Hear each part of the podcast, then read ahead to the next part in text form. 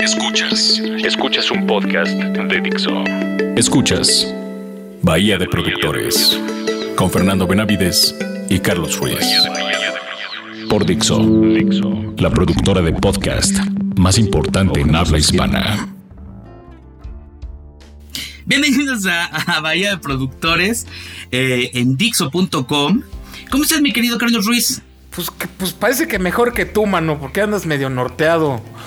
Puta, no tienes idea de todas las cosas que están, que estamos, este, haciendo y teniendo encima, pero ya a su tiempo lo sabrán. Mano, hombre, pero pues, hasta, hasta preocupas, ya estoy, este, pensando en, mandarte ahí, este, alguna, alguna ayuda profesional, mano. ¿eh? Híjole, no, no me caería mal, ¿eh? No me caería mal. Este, oye, eh, el día de hoy vamos a hablar de un disco que viene muy ad hoc con lo que está ocurriendo, porque inclusive hay fechas aquí en la Ciudad de México. Así es. Es el Roxette. el de Look de Roxette. donde viene de Look de Roxette. Ese mero. No sabía que iban a venir, fíjate. Estoy impactado. ¿Eh? la verdad. Estamos hablando de, un disco que justo cumplió 30 años de, que salió, mano, ¿no? Sí, yo, a ver, ¿tú qué opinas de este disco? Yo creo que es uno de los mejores discos que se han hecho en la historia de, la música, fíjate. Ah, sí. Sí, de la, de la era ya más, más este, modernona, ¿no? Ajá. Yo creo que sí es, es uno de esos discos que, que sí dejaron mella. Y a mí, a mi gusto, es el mejor disco de este grupo. Es a mí el que más me gusta. No quiere decir que sea el que esté mejor hecho, ¿eh? Ok, ok. Eh, a mí yo tengo muchas, muchos sentimientos encontrados, tengo cosas buenas, cosas malas, pero disto mucho de que sea algo, algo eh, tan emblemático como, como lo dices tú pues ya, ya veremos y que, y que la gente saque sus propias conclusiones. ¿Qué te parece, mi querido Luis Fernando? Venga, pues estamos hablando obviamente del Joshua Tree de YouTube que vienen a México. Ya dijimos todo eso. Em, un, disco que sí, claro que está eh, dentro de los clásicos. Em, el quinto álbum de YouTube. El quinto álbum, justo después del Unforgettable Fire, que fue realmente donde ya YouTube se volvió una banda de estadios. Justamente no fue con Joshua Tree, fue con, fue con la gira de Unforgettable Fire, que es el disco anterior. Ahí ya se volvieron un grupo de, eh, masivo eh, y un grupo conocido por tocar, no, no, no por sus discos tampoco, ¿eh? Y, creo que es el mejor momento de YouTube, ¿eh? eh habremos de llegar después, claro, al Acton Baby, que fue una revolución cultural y sónica y, ellos son, por todo este trabajo previo que hicieron, el artífice de eso, pero... Este, pero yo creo que este es el, mejor momento. Así como de Metallica es previo al, álbum negro, creo que este es el mejor momento de YouTube. Sí, sí, sí, estoy de acuerdo. Es, es el disco donde empieza la, innovación y la revolución musical del grupo, ¿no? Pero se dio justamente con, con The Joshua Tree y evolucionó hasta el Actum Baby, ¿no? Ajá, sí, totalmente. No, y el Actum Baby ya fue muy distinto, ¿no? O sea, ya, ya, ellos mismos le dieron y muy bien la vuelta, porque te voy a ser muy sincero. El sonido del Joshua Tree, el sonido de Rattle and Home y, del, el sonido de del Unforgettable Fire, a mí se me hace bien, bien similar, man. Pues porque lo produjeron los mismos, los mismos chatos, mano. ¿Eh? Los produjeron esos, esos, esos discos. Este, los produjo eh, Brian Eno y Daniela Noah, justamente desde el, desde Unforgettable Fire hasta el All That You Can Leave Behind, que ahí coincidimos tú y yo que es el último eh, buen disco de, de, YouTube, lo produjeron ellos dos. Sí, totalmente de acuerdo. A mí me parece que los, los discos, o sea, YouTube tiene una, una carrera muy interesante, pero, eh, y como toda buena banda, tiene sus altos y sus bajos. Creo que han estado en un bajo últimamente que no les permite hacer otra cosa, mano, más que, más que ya hacer el ridículo. Pero bueno, eso se, eso se dirá en otro momento, ¿no? Sí, bueno, pues es una banda que ya no evolucionó, ya se quedó ahí, ya no, ya no tuvo la capacidad de, reinvención como lo fue en, Actum Baby, pero bueno, es valioso porque lo hicieron una vez, se reinventaron e hicieron ese gran disco también que es el, el, Actum Baby. Y el Suropa y el, y el, el pop no son malos, ¿eh? son, son buenos discos también. Ah, pues eh, sí, no, el Suropa a mí me parece muy bueno, ¿eh? El pop y el Alda Chucal Behind todavía se salvan. De ahí para acá, el sí, híjole, sí, ya, ya es pura puro refrito del refrito del refrito y ya no, ya no genera ningún tipo de sentimiento positivo, ¿no? Nadie no está proponiendo nada, pero bueno, este disco tiene, tiene su valor, tan es así que ahorita es la gira que están haciendo, ¿no? Sí, sí, debido al aniversario de los 30 años de que, salió. Es un, disco que se graba en el 86, del 86 al 87. Y, y es, eh, se graba obviamente en, en, Dublín, en Irlanda. Y ahí tiene un sonido, este, la verdad, es, está, está, es un sonido muy elegante. Creo que es algo eh, que sí queda para la, la posteridad el sonido de este disco. Aunque bueno, debo decir que la historia te, da la razón a ti, eh, mi querido Carlos, y dice que este es uno de los mejores discos de la historia. No, a mí no me gusta tanto, pero creo que la historia está de tu lado. Sí, sí, yo creo que es un disco que, que, que habría que adentrarse lo que estaba pasando en ese momento, para, para entender eh, de manera más consciente el por qué este disco es diferente en todos sus aspectos con lo que estaba pasando en ese momento. Y, mira, curiosamente ahí este, oigo que se aproximan este, eh, unos caballos, mano. ¡Ay! Pues déjale, ábreles la puerta y que pasen. Aquí viene la calandra del tiempo, mi querido Luis Fernando, y vamos a ver qué pasaba en 1987. Estaba, fíjate que el Appetite, for Destruction de Guns N' Roses, ¿no? Ah, que es el mejor disco de Guns. Eh, sí, estaba el, el, Histeria de Def Leppard, que ya platicamos de él también. Ya, ya lo analizamos. Y, y, es un sonido totalmente lo opuesto a este, si estás de acuerdo conmigo, ¿no? Sí, sí, sí, sí, sí, sí, sí, sí. Estaba el Strange Ways, eh, Here We Come de The Smiths, el Diesel and Dust de Midnight Oil, que es muy bueno. Estaba el Sign O, The Times, The Prince. estaba The Lion and the, and the Cobra de Sainido Connor. De Sainido Connor, mano. Ajá. Estaba el Common Pilgrim de Pixies. El Music Los discasos, ¿eh? El, for the Masses. El Music for the Masses de Depeche Mode que, hay una relación muy directa aquí, ¿eh? déjame decirte. Sí, sí, con uno de los personajes que intervienen. Así es. ¿no? Así es. Estaba el Kiss Me, Kiss Me, Kiss Me de The Cure, ¿no? Que también, pues ahí, ahí este, eh, comparte similitudes con, algunas cosas. Estaba el Hold Your Fire de Rush, y ya, ya era las patadas de ahogado de Rush. El, el Clutching at the Straws de Marillion, que fue el último disco que, que grabó Fish antes de que entrara Hogarth, el Nothing Like the Sun de Sting, o sea, había, híjole, cantidad de discos que ya son clásicos, ¿eh? Estaba el A Momentary Lapse of Reason de Pink Floyd también, el, primer disco donde ya no está Roger Waters, y está el Kick in Excess también, que también es un clasicazo, mano. Sí, no, pues ese es un discazo, oye. Un día habríamos de, este, ver el, la regrabación que hizo Beck de, todas esas piezas, ¿no? Del kick de, de, de Inexes precisamente, ¿no? ¿Cómo no? Y hablar de, la banda y de Michael Hutchins y todo eso es, bien interesante la banda, ¿no? Y lo que hicieron también ya sin, sin Hutchins, ¿no? Porque tuvieron dos vocalistas después que sacaron cosas buenas muy buenas.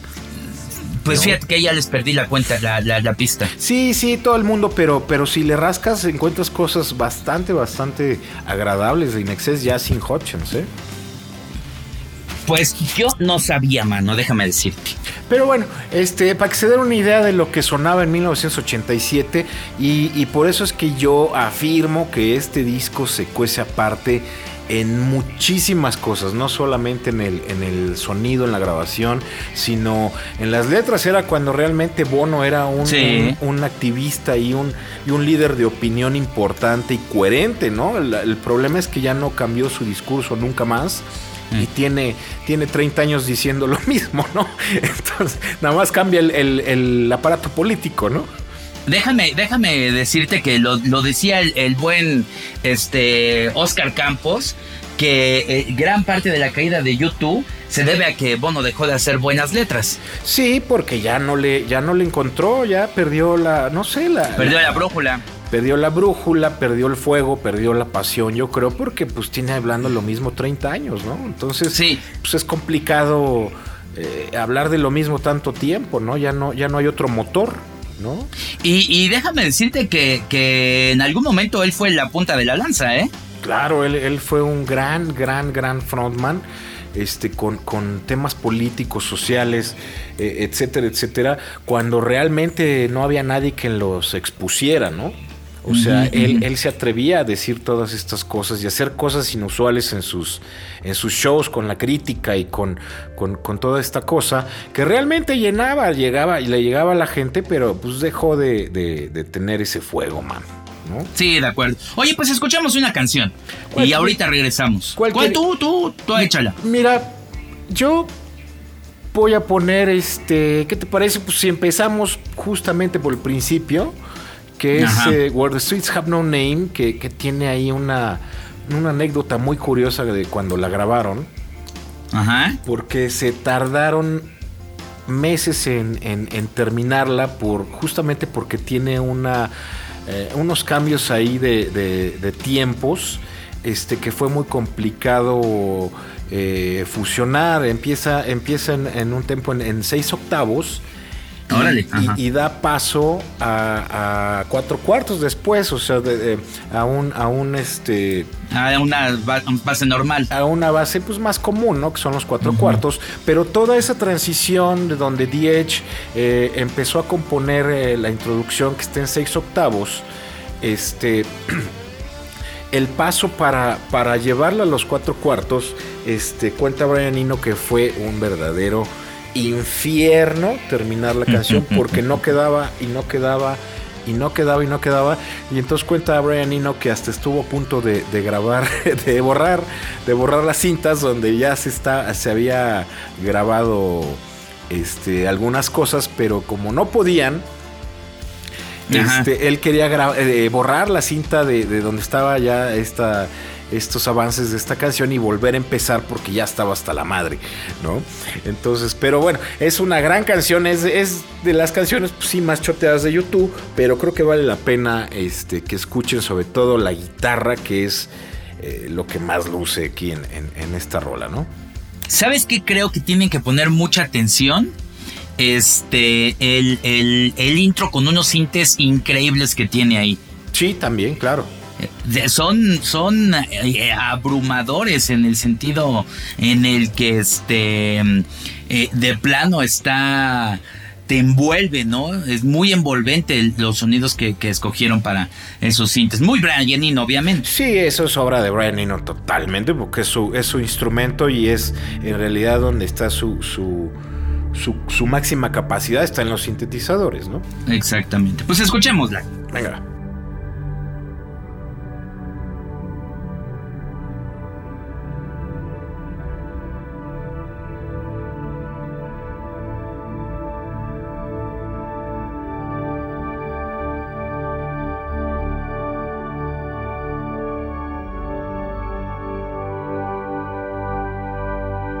Escuchas a Bahía de Productores.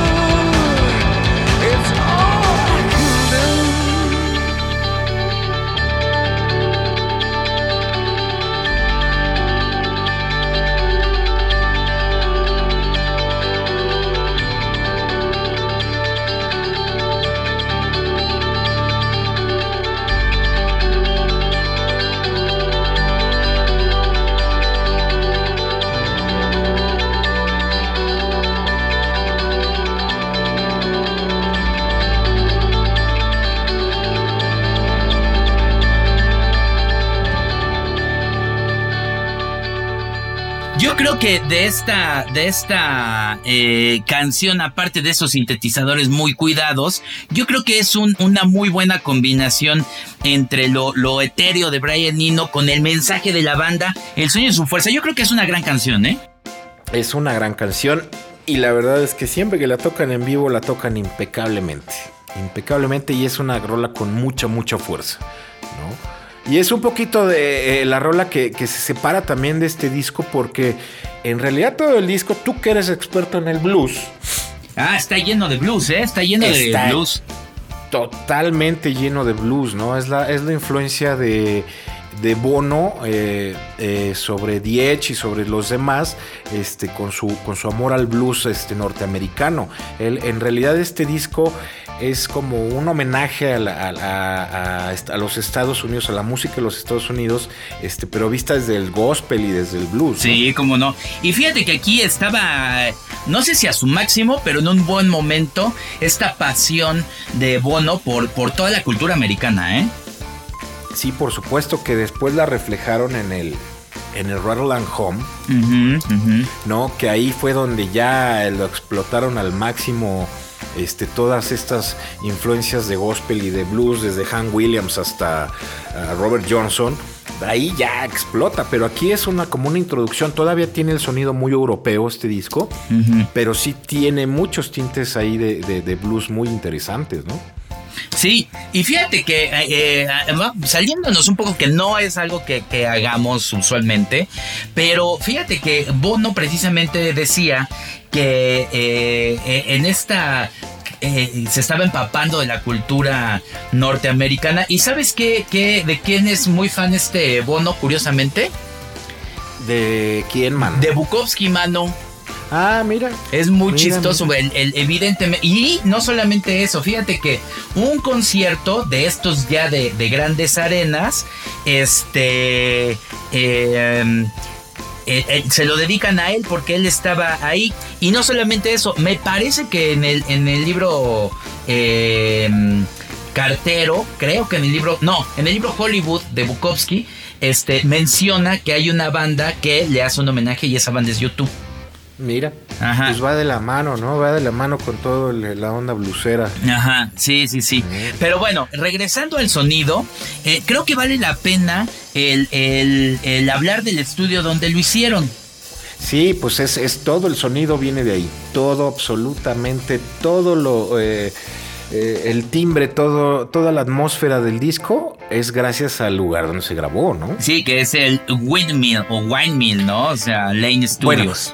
Ese es, ese es en parte uno, porque se. Se, grabó como en cuatro, ¿no? Se grabó como en cuatro. Se hicieron cosas en cuatro estudios, pero en realidad se grabó en dos. Y la mayor parte de, donde se grabó es en una casa gregoriana que está ahí en la, en la campiña irlandesa que se llama Danesmouth House, que es una, una de estas casas antiguas que tiene 200 años este, esta casa la rentaron justamente para poner, improvisar ahí un estudio, como lo hicieron con el, con el Unforgettable Fire, rentaron un castillo. Ajá. Justamente lo que hizo, lo que hizo Marillion, ¿te acuerdas con el Rey? Sí, sí, Que rentaron así como, como un, pequeño palacete y este, y montaron ahí un, un estudio de grabación. Eso hicieron en, el primer estudio donde se metieron, que era una casa así gigantesca gregoriana que tenía un hall enorme con, los techos muy altos y, los pisos de madera. Y, después, sí, bien dices tú, en el Windmill Lane Studios. Eso, ahí hicieron parte de la mezcla y hicieron unos, unos unas grabaciones adicionales. Sí, sí, sí.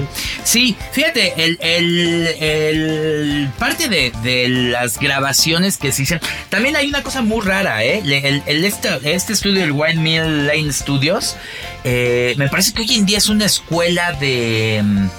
de. ¿Cómo se llama? De, audio.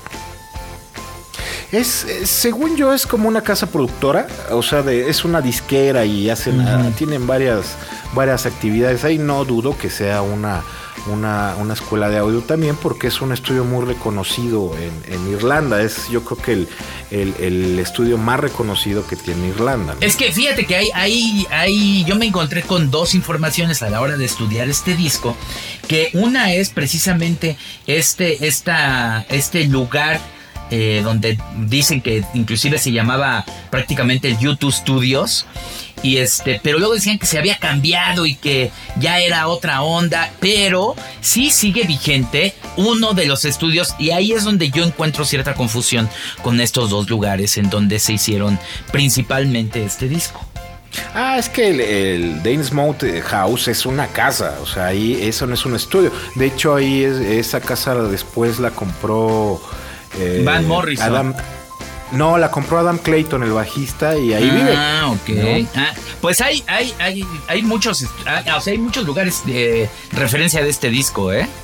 Sí, sí, sí, eh, eh, pero principalmente son esos dos. la casa esta y el Windmill Lane Studio. Y, la casa esta, pues es un estudio improvisado, ¿no? no, no fungía como un estudio como tal.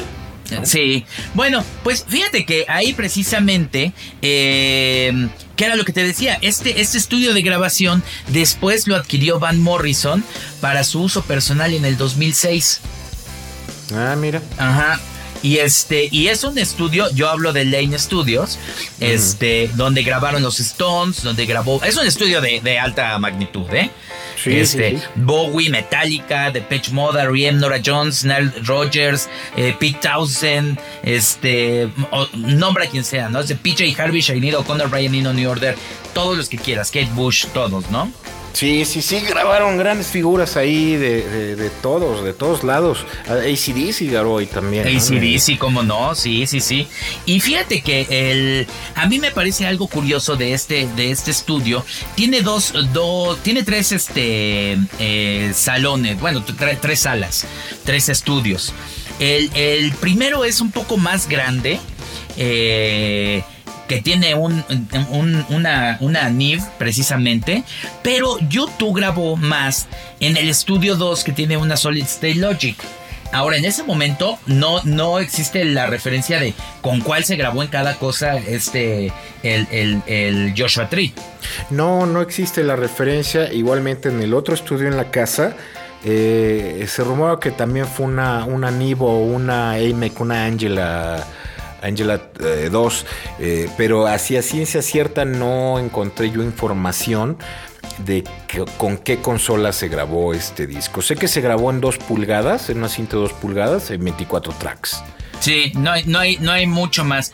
Eh, hay algunos tracks que después se, se, hicieron en el, en, el, en el, este otro estudio y sí tiene mucha referencia porque sí hay datos cruzados que concuerdan precisamente este, como, como eh, teclados. Hay un órgano Hammond precisamente que se utiliza en los dos y sí está en los créditos precisamente del Joshua Tree que se hizo este en el estudio 1 que tiene desde monitoreo Meyer hasta bueno hasta un piano Steinway, ¿no?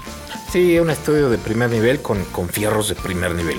¿no? Y suena, y suena. La verdad es que el eh. disco suena a fierros, o sea, eh, Y, como se grababa antes, ¿no? Como, grababan los hombres, decíamos, decimos tú y yo. Sí. Este, eh, sí, el sonido es totalmente de fierros, o sea, el equipo que se utilizó es de primer nivel y no hay vuelta de hoja, ¿no? Sí, de acuerdo. Pues escuchemos otra canción para que escuchen precisamente este sonido de, fierros. ¿Con cuál te, quieres lanzar? Pues mira, yo quiero poner eh, Red Hill Meaning Town. Ah, mira, muy bien, muy bien, muy bien. Sí, para, me, parece. Para, obviar este With or Without You, que, que, que es una de esas canciones que ya también y oímos hasta el cansancio. Y que no, no queremos oírla porque, híjole, mano, tampoco le encuentro tanta gracia para escucharla una y otra vez, ¿eh? Yo sí se la encontré en su momento y durante muchos años se me hace una gran, gran, gran, gran canción, sobre todo por cómo está estructurada y por la sencillez. Y, porque ahí hay una, eh, un instrumento que, que es muy raro de encontrar que que es de The Edge, que es una eh, Infinite Guitar. Una Infinite Guitar es una guitarra que creo que solo existen dos. Una, una es de The Edge y otra es de justamente de Daniel Anoa, que las hizo, las hizo un ingeniero, productor, músico que se llama Michael Brook, que es una guitarra pero es una guitarra modificada que te da un sustain infinito. Es como si usaras un, un Evo, eh, pero, pero solito te lo da. Una de sus pastillas no es una pastilla, eso es, eh, funciona como una bocina. Ajá. Entonces, una, una pastilla de la guitarra recoge el sonido de las cuerdas, Ah, mira. la pasa a la pastilla que funciona como, como Sí, bocina como un- ajá. y se hace un loop. Un se hace un ahí. loop eh, interno en la guitarra y se, y se y te da un tono infinito que nunca se termina hasta que lo hasta que lo paras. Para que lo ¿no? paras. Órale, está bueno, ¿eh? Y, y toda la canción de, de With or Without You tiene ese, eh, ese sonido. El sonidito que oyen de fondo siempre en, en With or Without You, que, que crean que es como un sintetizador o un teclado, ¿no? Es la guitarra. Órale, mira. ¿No? Pero vamos a obviar With or Without You y, y But I Still Haven't Found What I'm Looking For. ¿Qué les parece? Y, y- y ponemos otras rolas. Otras dos. Órale, ¿no? va, me late. Pues vamos con Red Hill Mining Town de, del Joshua Tree aquí en Valle de Productores.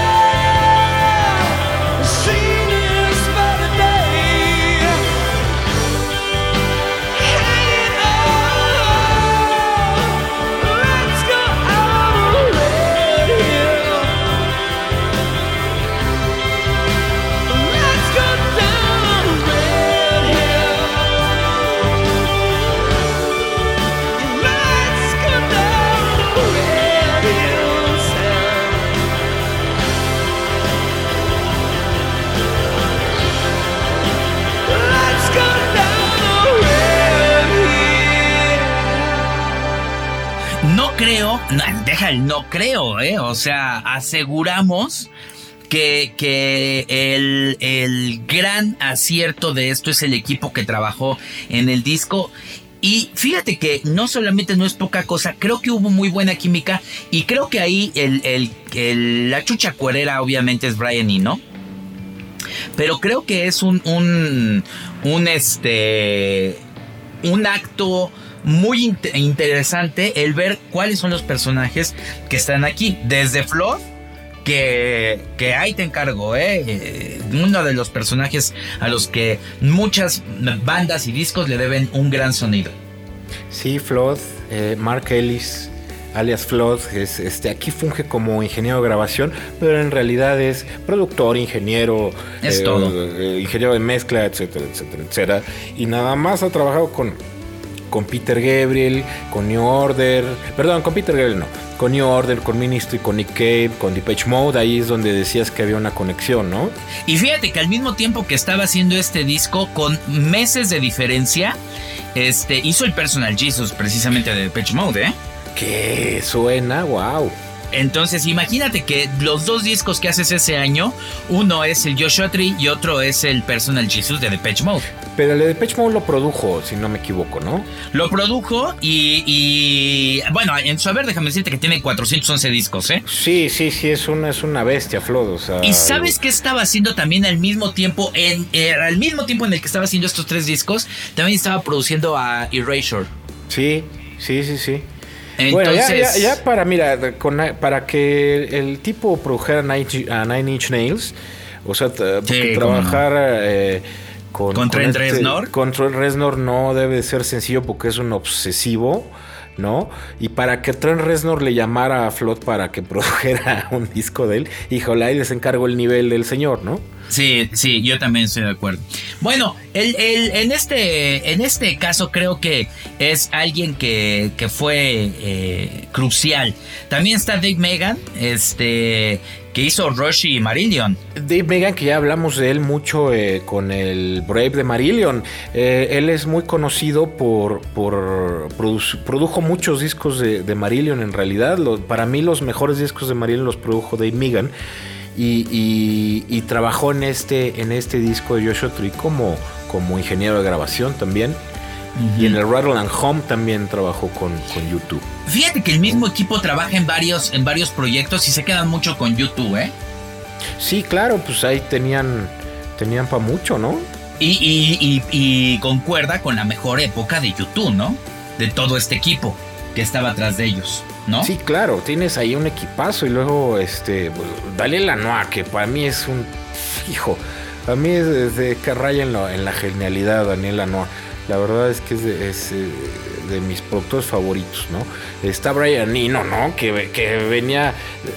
Eh, déjame decirte que, que, que, también, hablando de Daniel Lanois, este se echaba una, una cancioncita aquí y se iba a producir el show de Peter Gabriel, ¿eh? En ese, es de ese mismo momento. Sí.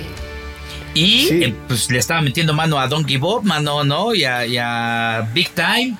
Sí, Daniela Noa produjo el show, produjo Los y produjo el Birdie, que es un, es un soundtrack de, una película que, es muy, buena, que sale este. Eh, este, ¿cómo se llama? El de, el de Living Las Vegas. ah, este, sí, Nicolas Cage. Nicolas Cage. Eh, entonces todo, todo, ese, todo ese score lo hizo, lo hizo Peter Gabriel y ese disco lo produjo Daniela Noa. También. Trabajó con Neil Young también. Sí, con, sí, como no. Este, con Toto. Fíjate que para esto, para este, este disco también cambió un poco la forma de estudiar el disco y ya no, ya no estudié las bandas que hicieron después, porque después todos hacen una barbaridad de, de, artistas, pero me, me di a la tarea de estudiar más de ese año para atrás para ver cuál era el bagaje con el que habían llegado a hacer el, Joshua Tree. Y me parece que de todos, excepto de Brian Nino, que era la chucha cuerera, este, este es un disco que marca también un gran salto para todos y hacer discos de ahí en adelante mucho más emblemáticos, con más bandas. Ah, bueno, pero Brian Eno ya también traía, traía mucha chamba atrás. Ah, bueno, Brian Eno ya en este momento había trabajado con Robert Fripp, con, con Bowie, con Toto, Talking Heads, con los Ramones, mano, con Roxy Music. ¿Sabes con quién estaba trabajando? Ya había trabajado con Camel y con King Crimson. Claro, claro. Él, él, él tiene un par de discos este, con Robert Fripp. Eh, o sea, como músico, como productor, ha trabajado con Robert Fripp. Este, ha trabajado, bueno, este tipo tiene una cantidad impresionante de discos tanto como eh, de, productor como de músico. Bueno, él salió de Roxy Music en realidad. Claro, tienes razón.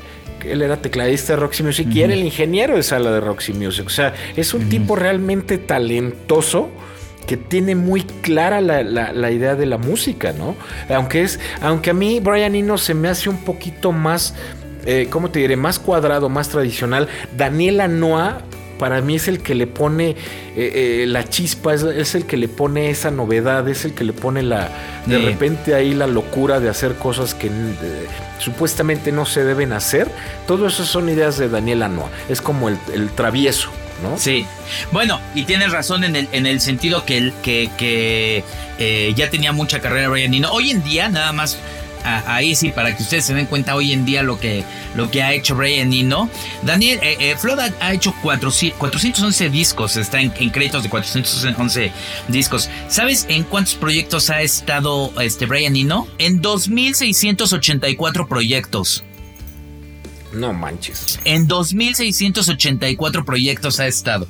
O sea, tiene todos los... Es alguien sumamente inquieto en el sentido de hago esto, eh, pongo un poquito de esto. O sea, todo el tiempo está este, eh, creando cosas y de, las cuales creo que él ya lo hace por el gusto de conocer y de tener una filosofía sobre la música y sobre la vida. No, y la, y la experimentación. ¿No? Todos estos discos, eh, eh, los que hizo con Fripp, con mucha gente, son totalmente experimentales. O sea, son, son discos que no son fáciles de oír justamente porque es pura experimentación este, de, este señor. El, señor es un mago con los aparatos. Sí. O sea, es, un verdadero genio en cómo manipular este, los fierros de un estudio, ¿no? Estoy de acuerdo. Oye, pues escuchemos ahora otra canción también para que ya ahorita, bueno, no todavía fíjate que faltan algunas, algunas, este, algunas personas importantes en este, en este sentido de los créditos y yo creo que alguien que tiene un muy buen, eh, debe de tener muy buen crédito es este Arnie Acosta que es la, persona que, que, lo masterizó. La masterización es, eh, híjole, ahí sí tengo yo este... Eh, como que sentimientos encontrados con la, con la masterización que, se hizo de este disco. No sé, ¿tú qué opinas de ella? A mí me, parece que, acentuó muy bien la, la, parte de las cuerdas, este, pero a mí no me gusta mucho el sonido de la banda. Más que del disco, el disco me parece que suena muy bien, pero híjole, este The se me hace bien limitado, mano. Fíjate que hay una cosa muy curiosa con The Edge. no es, un, no es un gran músico. Bueno, ninguno de ellos es un gran músico. The es un guitarrista muy, muy, muy limitado. Hasta él mismo lo dice. O sea, técnicamente eh, tiene cero técnica. O sea, no, no existe su técnica. Es un tipo que no que no es un ejecutante. Eh, lo valioso de Diech como guitarrista es su sonido. Su sonido a mí se me hace brutal, o sea, su sonido es impresionante. Eh, la cantidad de trabajo que pasa el señor, eh, de tiempo que pasa trabajando su sonido, o pasaba trabajando en su sonido, era yo creo que exhaustivo porque híjole, su, su reach de, guitarra, o sea, sus pedales, sus procesadores, tiene un sistema muy complicado de, procesamiento de su guitarra. Muy complicado, o sea, es un sonido de verdad impresionante. No, no, muy poca gente, muy pocos guitarristas tienen, tienen ese, eh, la capacidad de desarrollar ese sonido, pero sí es un músico, yo lo considero hasta mediocre como ejecutante. Sí, yo estoy de acuerdo contigo. Y, perdón con los fans de YouTube, que son, son un poquito de los peorcitos los fans aguerridos, ¿eh? déjame decirte. O sea que yo, yo fui fan de esos, ¿eh? Ah, ah, sí. Yo lo fui, ya no lo soy. De hecho, ya, ya, este, eh, lo veo más fríamente. Pero yo sí hubo un momento en que cuando era niño, cuando yo descubrí este disco, yo tenía 11 años. Ajá.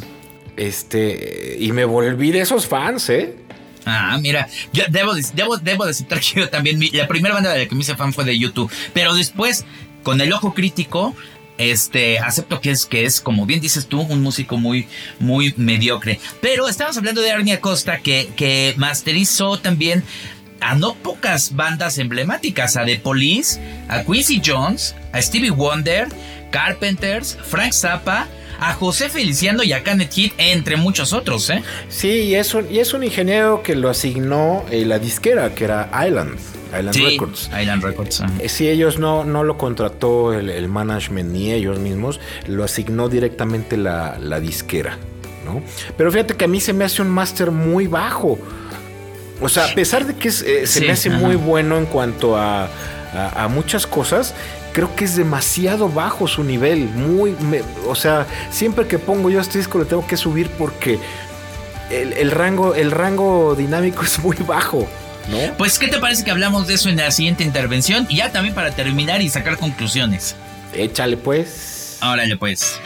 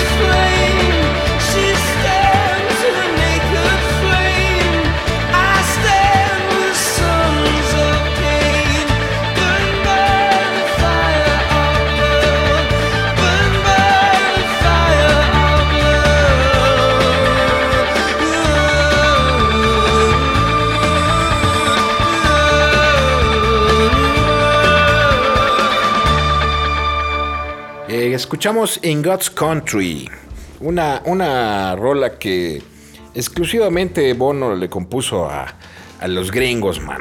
¿no? Y de hecho fue, fue sencillo solamente en Estados Unidos. pues es que todo el mundo ahí tiene un, un, una relación amor-odio con Estados Unidos cuando va, ¿no? Sí, bueno, eh, pues justamente YouTube eh, pues tiene esa relación, ¿no? Odia, odia su política, pero el, el país pues, pues, son, son este, fans del país, ¿no? Entonces ahí hay una, una incongruencia, este, que no es ni tan incongruencia porque en realidad, pues Estados Unidos musicalmente, eh, en el rock, pues vamos, es, es, no es lo mejor del mundo en el rock, pero, pero sí en el blues, por ejemplo, ¿no? En el country, en muchos, en, el, en, el, gospel, ¿no? Que ya también es un género bastante respetado por muchos músicos de rock, ¿no? Entonces hay, hay muchas cosas muy interesantes con los gringos, en realidad pero pues su política siempre ha sido pues eh, una, una, mierda, ¿no? Disculparán ustedes. Sí, sí. Fíjate que un día tendríamos que, que analizar el, el, círculo virtuoso que se hizo de, de, el blues, muy menospreciado por Estados Unidos, como siempre, eh, viniendo, que ya lo sabemos, de, de, los esclavos y cómo lo rescataron los ingleses, y los ingleses lo regresaron a Estados Unidos. Claro, pues es, es, ahí tú eres el, el el experto, ¿no? En todo el, triángulo del delta y toda esta, esta onda no? del blues es súper interesante y es un, es un fundamental en, en, todo el rock, ¿no? O sea, es, eh, de ahí viene el rock and roll, ¿no? Sí, sí, sí. Pues bueno, este, ¿qué, qué, cuáles son tus conclusiones y tus plugs de este, del Joshua Tree? Pues mira, yo sí creo que es uno de los mejores discos que se hayan hecho este, en la historia de, la música del rock, ¿no? Eh, pues por muchas cosas que ya dijimos ahorita. Eh, eh, YouTube siempre ha sido un grupo muy limitado, como ya lo dijimos, no solo The Edge, este, todos. siempre han sido muy limitados como, como ejecutantes y como músicos, pero pero lo que los hizo grandes en un principio fue esa pasión, ese, ese fuego que tenían por hacer música, ¿no? Ellos mismos cuentan que antes de, de, poder tocar un instrumento ya eran una banda, y es una banda que tiene 40 años, este, mi querido Luis Fernando, que es muy complicado. Sí, sí que una banda siga, siga tanto tiempo con sus integrantes originales, ¿no? O sea, eso, sí, sí. eso habla muy bien de la banda, vamos. O sea, sí, habla de un compromiso muy, muy importante, vamos. Eh, ya lo que, la, de, la parte de la decadencia de, de YouTube, pues ya, ya es este pues por otras cosas, ¿no? Ya, ya, ya no supieron cómo evolucionar, ya no supieron eh, cómo proponer algo nuevo, ya no supieron hacer muchas cosas, ¿no? Y vuelvo a lo mismo, el discurso político de Bono pues ya da hueva, ¿no? Sí. Fíjate que yo creo que, que la parte de la parte decadente de, de YouTube yo creo que ya terminó. Es decir, yo creo que ya con el How to dis, dis, de, Dismantle, Dismantle Anatom, ajá, sí. Atomic Bomb, yo creo que eso fue lo peor que, que, que pudieron haber hecho. Y yo creo que les hace mucho bien esta gira y este reencuentro con el Joshua Tree. Y yo creo que dentro de, si no es de que algunos ya, ya, ya lo empezamos, porque hace poquito yo estaba escuchando algo de YouTube creo que es momento o, se acerca el momento de redescubrir a YouTube en sus primeros discos.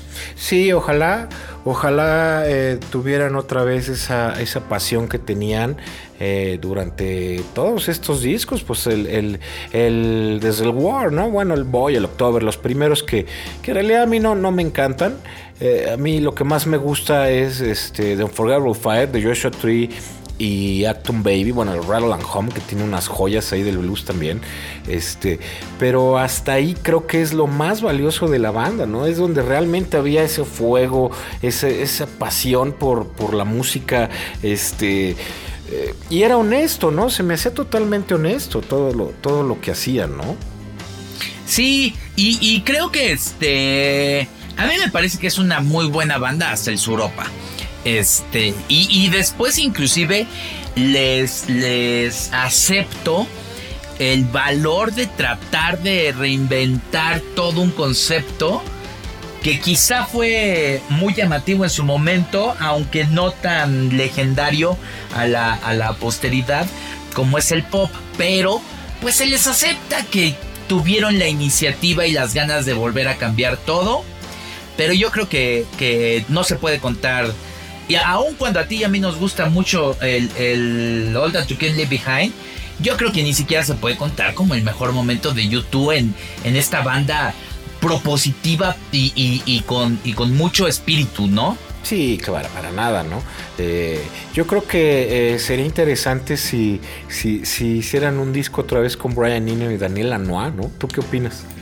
Pues a mí me parece que sería muy, muy bueno. Fíjate que a veces el problema con ese tipo de, ideas que son muy buenas son eh, que los productores no quieren hacerlo. Es como, ¿por qué Michael Jackson no hizo después un disco con, con Quincy Jones otra vez, no?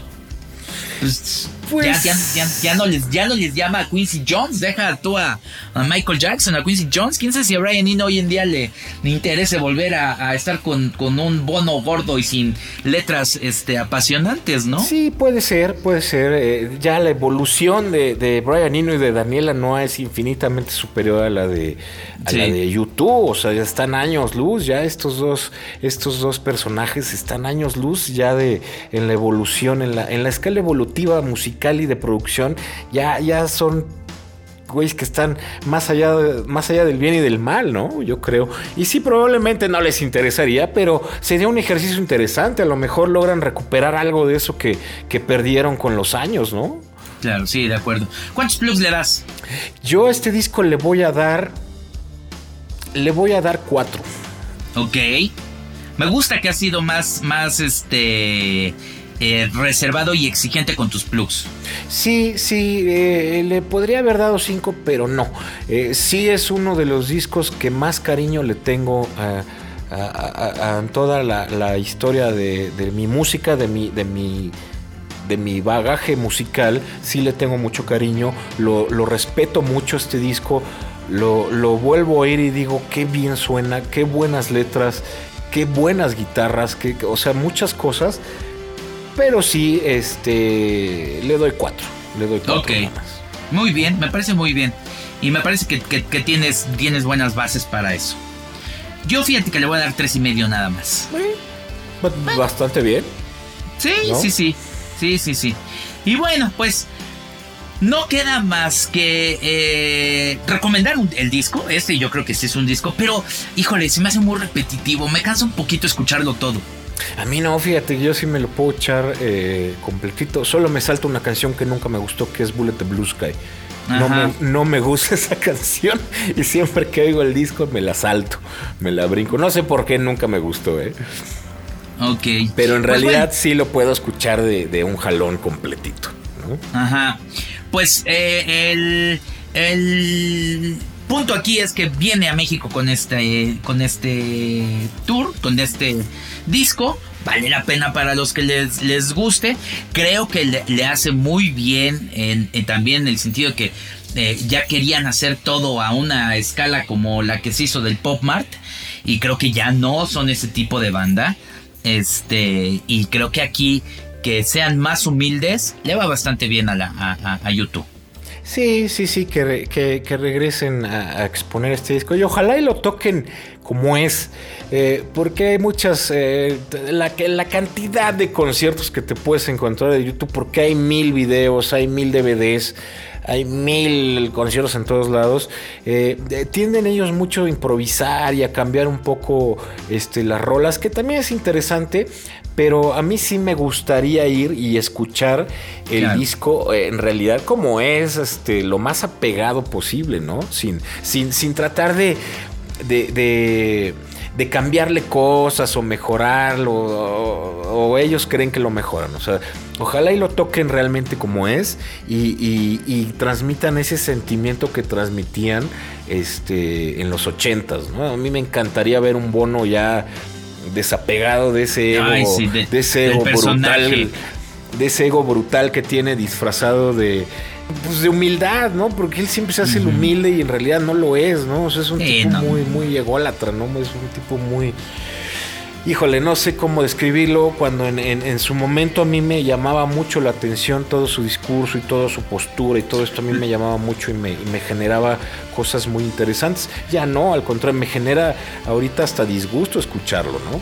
Y ojalá regresen en esta gira con, con esa intención de, de, hacer las cosas como las hacían eh, en 1987 y en el 88, ¿no? Con la gira. De acuerdo, de acuerdo, de acuerdo, de acuerdo. Pues bueno, Nos vamos ya. Muchas gracias por haber escuchado aquí Bahía de Productores, un, un, disco muy digno. Y este, y pues a, a, seguir, seguimos todavía ahí eh, preparando la, la, sorpresa. Y eh, mucha gente, eh, con muy buena acogida el, el programa. Ahora el podcast. Sí, sí, fíjate que el de R.E.M. le fue muy bien, ¿eh? Fue un buen programa ese de R.E.M. ¿Cómo no? Pues bueno, pues nos vamos. Muchas gracias, Carlitos Ruiz. Muchas gracias, mi querido Luis Fernando. Te mando un abrazo de aquí hasta tu silla que está aquí enfrente. Y nos escuchamos la próxima semana, man. Vaya en las redes, eh, Bahía 105 en, en, Facebook, Bahía Prod en Twitter. Y pues eh, nos vemos entonces. Adiós.